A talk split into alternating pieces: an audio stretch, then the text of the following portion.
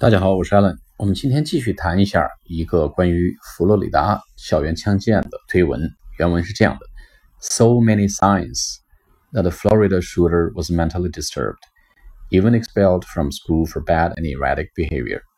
Neighbors and classmates knew he was a big problem. Must always report such instances to authorities again and again. 好了，我解释一下里面的一些重点的词根句。So many signs，这个什么意思呢？就种种迹象表明。咱们中文里面说种种迹象表明，英文里叫 so many signs。好，这里面有两个发音，大家需要在意。一个是 m a n y，你要念成 many 就错了，它是 many，相当于 m e n y 的发音，那就 many，不是 many 啊。这个地方一定要考究。So many signs，sign s i g n 就是迹象啊，一些迹象表明。那你可能说这个词发起来怎么像科学的音呢？科学有些人念成 science，其实科学的正确念法呢应该叫 science，有一个 a 的音 science。那么科学家呢就是 scientist，而不是 scientist。你说 scientist，人家能听得懂，但是觉得你考讲话不考究，发音不地道，就 scientist。那同样科学呢是 science。那这个地方就是 sign 啊，加了个 s，种种迹象表明，表明什么呢？Florida shooter was mentally disturbed。佛罗里达的枪手啊，mentally disturbed 这个词很好用啊，mentally disturbed，mental m e n t a l 就是精神上的，与之相对应的叫 physical p h y s i c a l p h y s i c a l 精神就是体力上的，我们精神上叫 mental 体力上的，身体上就 physical，我们经常说 both mental and physical 这个话也是经常很好用，我们不但精神上，哎，还包括体力上，I'm exhausted，I'm exhausted，我筋疲力尽的 mental and physical。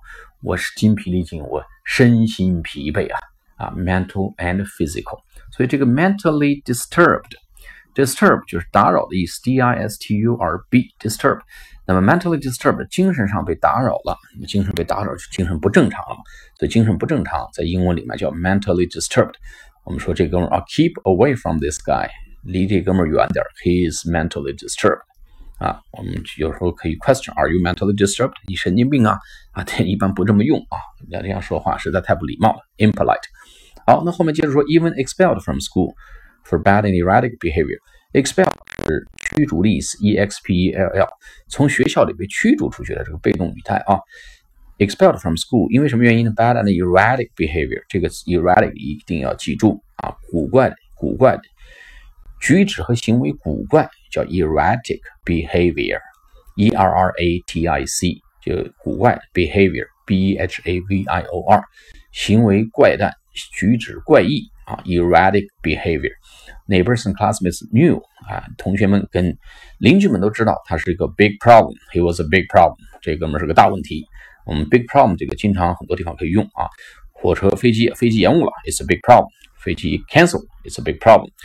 我们 这个 traffic jam，big traffic，big problem 啊，I'm going to be late，it's a big problem，我要迟到了，it's a big problem，很好用的一个词啊。